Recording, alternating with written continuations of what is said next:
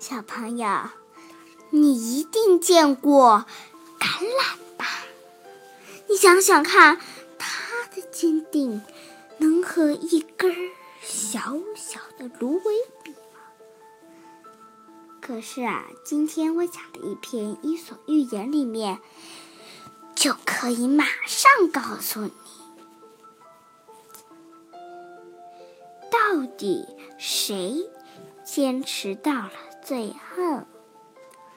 芦苇和橄榄树。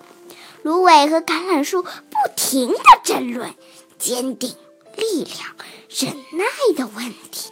你太脆弱了，橄榄树指着芦苇，不不屑的说：“随便一阵风就能轻而易举的让你低头。”芦苇听了，什么话也。不久，暴风雨来了，芦苇。芦苇随着狂风不停地摇晃着腰肢，但是它坚持下来了。橄榄树虽然稳稳地站着，一动也不动，却一下子折断了腰。